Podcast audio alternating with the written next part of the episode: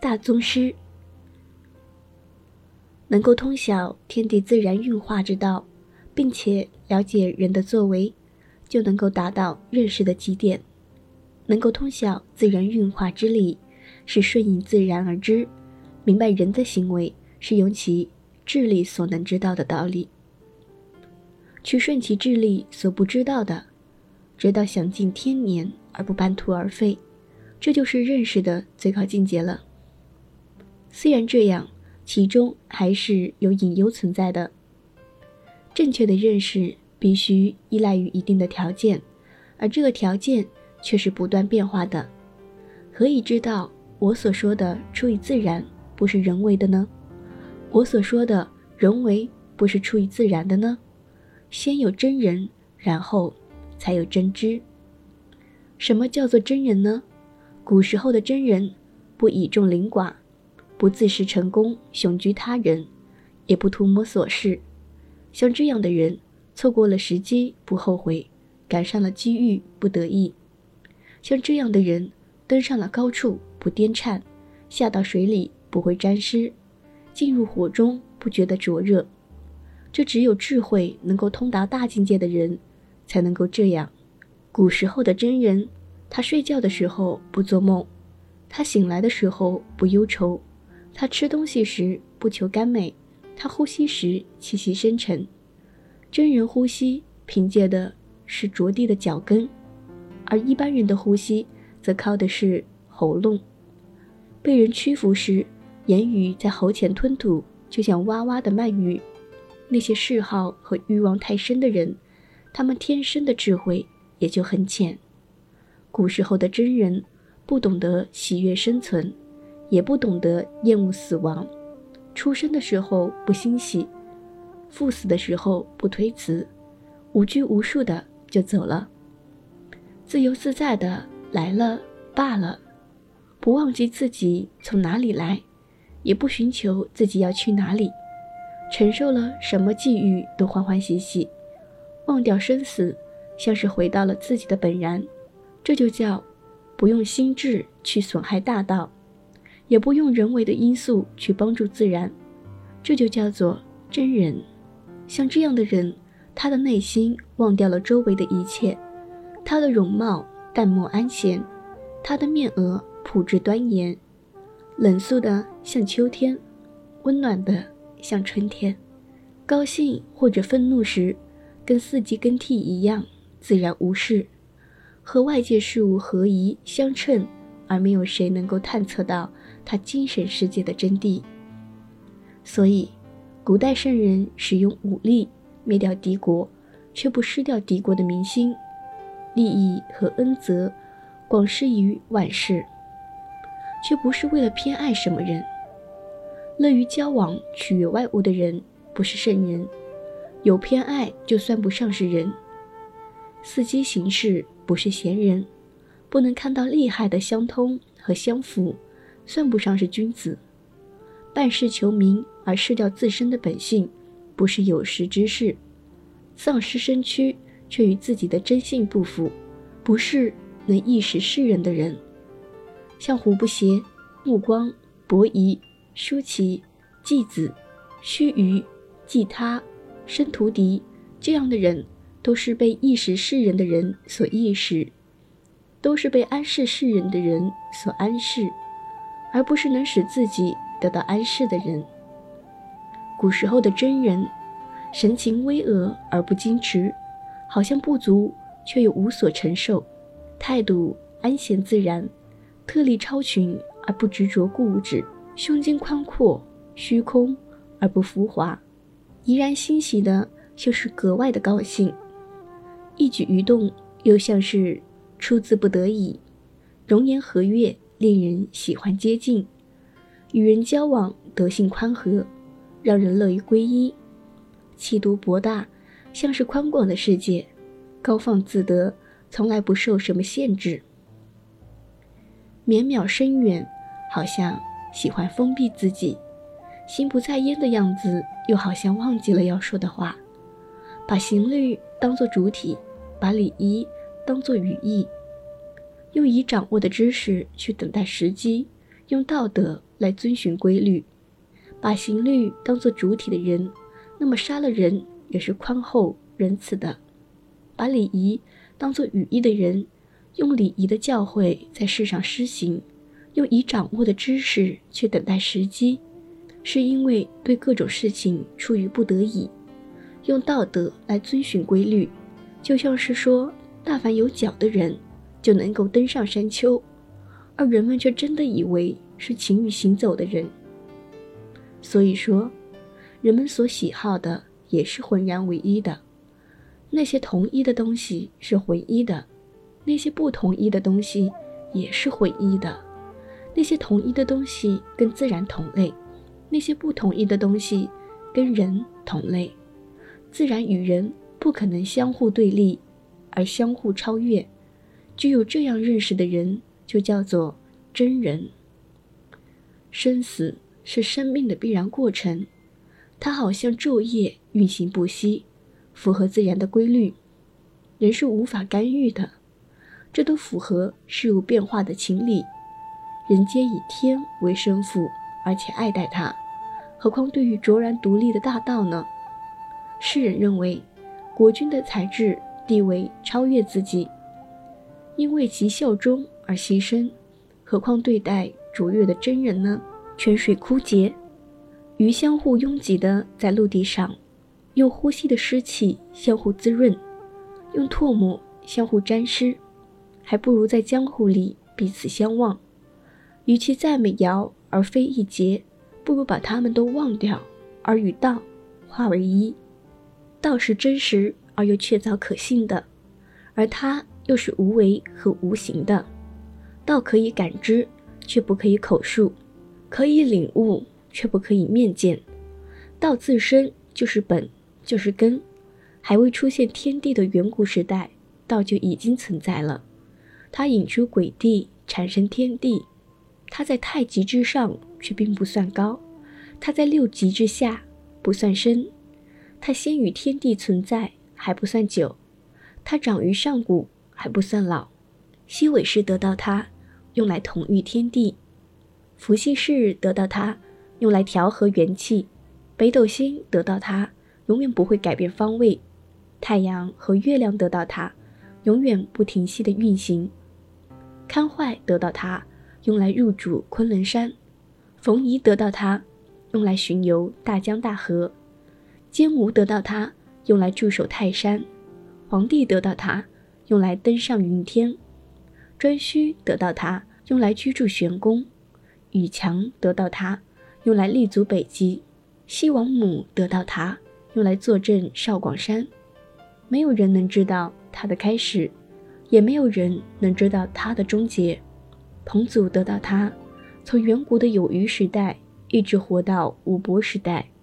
傅说得到它，用来辅佐武丁，统辖整个天下，臣驾东维新，起作继秀和尾秀。而永远排列在新神的行列里。南伯子葵问女语说：“你年岁这样的大，而容颜却像童子，这是因为什么原因？”女语回答道：“因为我得到了。”南伯子葵说：“道可以学习吗？”女语说：“哎，怎么可以学呢？你不是能学到的人。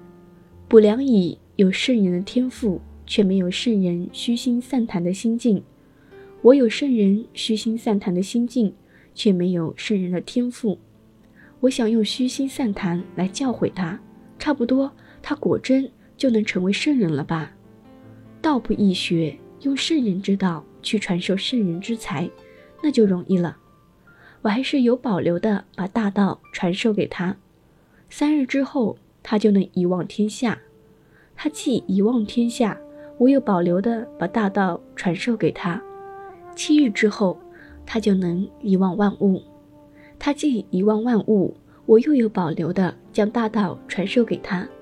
九日之后，他就能够忘掉自身。他既然已经遗忘了自身，而后他便能够彻悟。他能够明彻，而后就能够体悟大道。他能体悟大道，而后他就能够超越古今的时空界限。他能够超越古今，而后他就能达到无生无死的最高境界。死者未曾来，生者未曾生。大道作为万物之宗，无所不诵，无所不应，无所不毁，无所不成。这就叫做阴宁。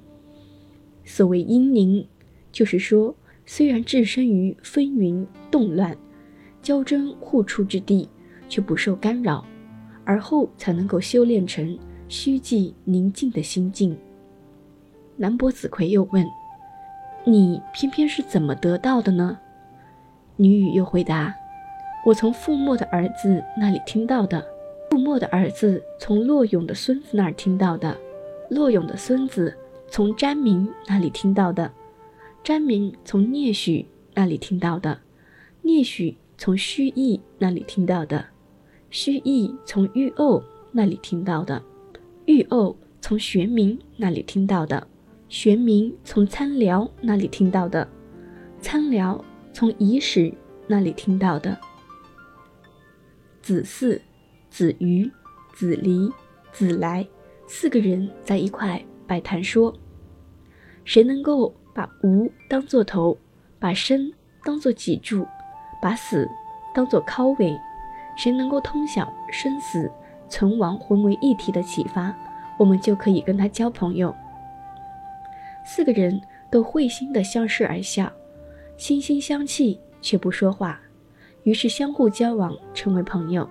不久，子瑜生了病，子嗣前去探望他。子瑜说：“伟大呀，造物者，把我变成如此屈屈不伸的样子，弯腰背驼，五脏血口朝上，下巴隐藏在肚脐之下，肩部高过头顶。”弯曲的颈椎形如坠流，朝天隆起，阴阳二气不如酿成如此灾害。可是子瑜的心里却十分险意，好像没有生病似的。蹒跚地来到井边，对着井水照看自己，说：“哎呀，造物者竟然把我变成如此屈身不伸。”子嗣说：“你讨厌这屈虚不伸的样子吗？”子瑜答道：“没有，我怎么会讨厌这副样子？”假令造物者逐渐把我的左臂变成公鸡，我便用它来报晓；假令造物者逐渐把我的右臂变成弹弓，我便用它来打斑鸠，烤熟了吃；假令造物者把我的臀部变化成车轮，把我的精神变化为骏马，我就用来乘坐。难道？还要更换别的车马吗？至于生命的获得，是因为事实；生命的丧失，是因为顺应。安于事实，而处之应顺，悲哀和欢乐都不会侵入心房。这就是古人所说的解脱了倒悬之苦。然而，不能自我解脱的原因，则是受了外物的束缚。况且，事物的变化不能超越自然的力量，已经很久很久了。我又怎么能够厌恶自己现在的变化呢？不久，子来也生了病，气息急促，将要死去。他的妻子儿女围在床前哭泣。子离前往探望，说：“嘿，走开，不要惊扰他由生而死的变化。”子离靠着门跟子来说话。伟大呀，造物者，又将把你变成什么样？把你送到何方？把你变化成老鼠的肝脏吗？把你变化成虫蚁的臂膀吗？子来说，父母对于子女，无论东西南北，他们都只能听从吩咐调遣。自然的变化对于人，则不利于父母。它使我们靠拢死亡，而我们却不听从。那么我。就太蛮横了，而他有什么过错？大地把我的形体拖载，用生存来劳苦我，用衰老来闲适我，用死亡来安息我，所以把我的存在看作是好事，也因此可以把我的死亡是看作好事。现在，如果有一个高超的冶炼工匠制造金属器皿，金属溶解后跃起来说。我将必须成为良界莫邪，冶炼的工匠必定认为这是不吉祥的金属。如今人一旦承受了外形，便说成人了，成人了。造物者一定会认为这是不吉祥的人。如今，把整个浑一的天当做大熔炉，把造物者当做高超的冶炼工匠，用什么法子来驱遣我们而不可以呢？于是安闲熟睡似的离开人世，又好像惊喜的醒过来而回到人间。子桑户、孟子反、子秦章三个人。相互结交成朋友，他们说：“谁能在无心中相交，在无际中相助呢？谁能登天绝尘，徘徊于太虚，相望有声，与道同游于无穷之界呢？”他们都会心的相视而笑，彼此心意相通，无所违背。于是他们就相互结交，成为朋友。他们相交不久，子桑户死去，尚未埋葬。孔子听到子桑户死去的噩耗，便派子贡前去吊唁和帮助治丧。子琴章和孟子反却一个编撰词曲，一个弹琴，相互应和的唱歌。他们说：“哎呀，桑户啊，哎呀，桑户呀，你已经复归大道，而我们尚且为人呢。”子贡快步地走到他们跟前，请问，对着死人的尸体唱歌？合乎礼仪吗？子琴章和孟子反相视而笑道：“你们这种人哪里会懂得礼的真正意义呢？”子贡回去把所见所闻告诉了孔子，说：“他们都是何等人？他们没有德行修养，而把形骸置之于度外，对着尸体唱歌，全无哀泣之色，不知称他们为何等人？”他们究竟是什么人呢？孔子说：“他们都是超脱的凡人，逍遥于世外的人。我孔丘只是生活在礼仪法度里，世外之人和室内之人彼此不相干。我派你去吊唁子桑户，看来我是何等鄙陋啊！他们正在和造物者结成伴侣，而与大道浑然一体。”他们把人的生命看作附着在生的人身上多余的瘤，把人的死亡看作皮肤上的脓疮溃破。像他们这样的人，又哪里知道生死的差别？假借于不同的物体而共成一身，忘掉身上的肝胆，忘掉像在上的耳目，从生到死，循环往复，不见头绪，茫然无所牵挂的逍遥于世外。徘徊于空寂无为之荒野，他们又怎么能够去做繁琐的世俗利益，让众人听闻和观看呢？子贡说：“那么，先生将依从方外还是依从方内呢？”孔子说：“我孔丘是苍天施给刑罚的人，即使如此，我未能超脱，我还是与你共游方内。”子贡问：“请问用什么方法呢？”孔子说：“鱼象生于水，人象生于道。象生于水的鱼，绝地成池而奉养丰足；象生于道的人，彷徨无为而心性平静。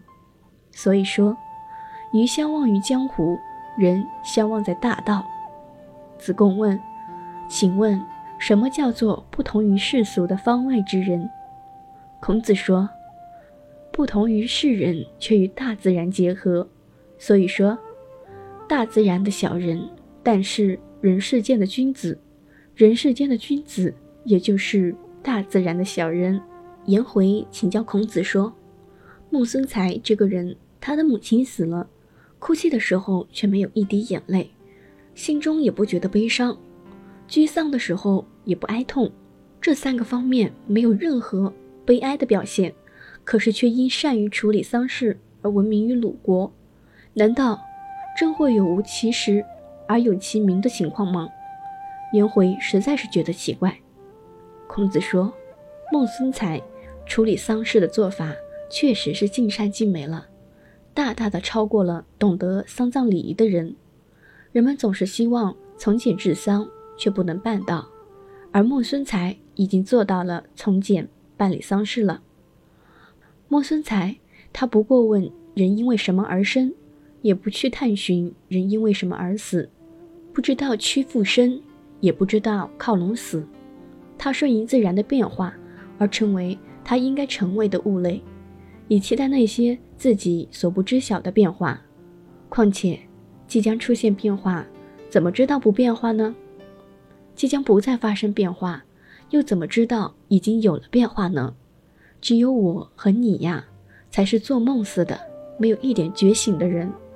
那些死去的人惊扰了自身的形骸，却无损于他们的精神，犹如精神的寓所，朝夕改变，却并不是精神真正的死亡。唯独孟孙才觉醒，人们哭，他也跟着哭，这就是他如此居丧的原因。况且，人们交往总是借助形骸而陈述自我。又怎么知道我所说的躯体一定就是我自己呢？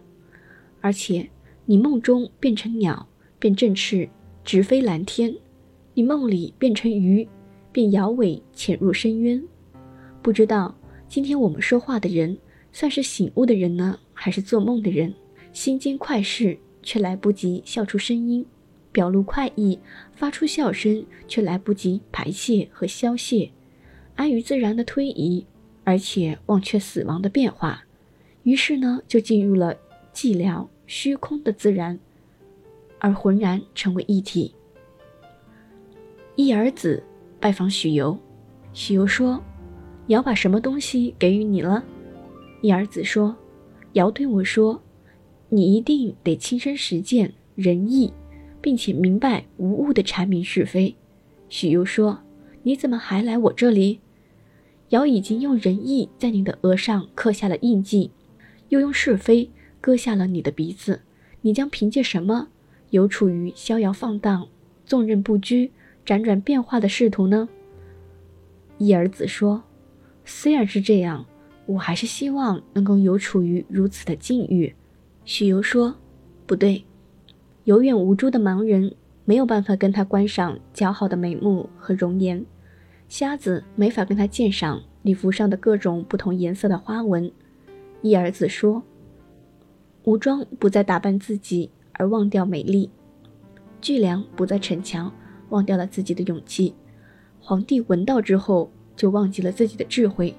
他们都是因为经过了道的演练和锻打。怎么知道那造物者不会信仰我情形的伤痕和补全我受刑所残缺的鼻子呢？”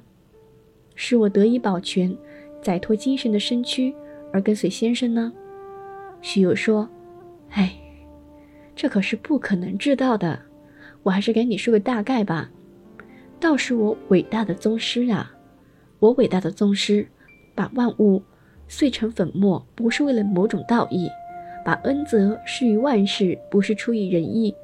长于上古不算老，为天载地。”雕创重物之形也不算技巧，这就进入道的境界了。颜回说：“我有进步了。”孔子说：“你的进步是指什么呢？”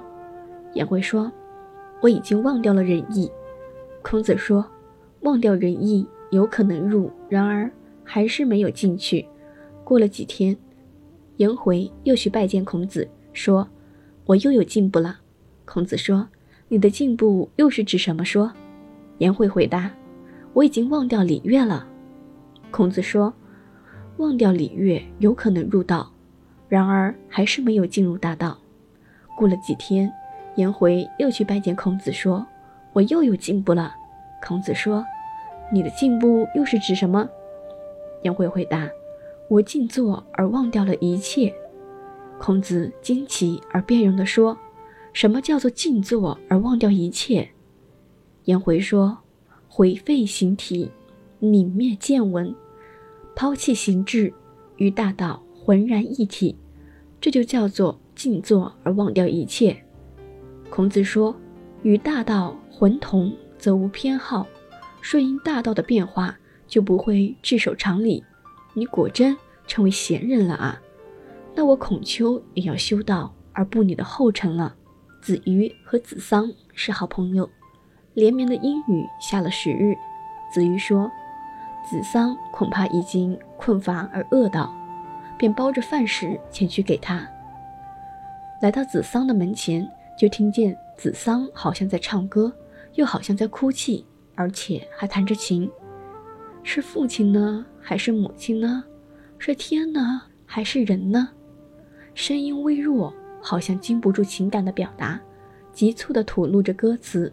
子瑜走进屋子里：“你唱诗歌，为什么是这种调子？”子桑回答：“我在探寻使我达到如此极度困乏和窘迫的人，然而没有找到。父母难道会希望我贫困吗？”苍天没有偏私地覆盖着整个大地，大地没有偏私托载所有的生灵，天地难道会单单让我贫困吗？寻找使我贫困的东西，可是我没有能找到。然而已经达到如此极度的困乏，还是命啊！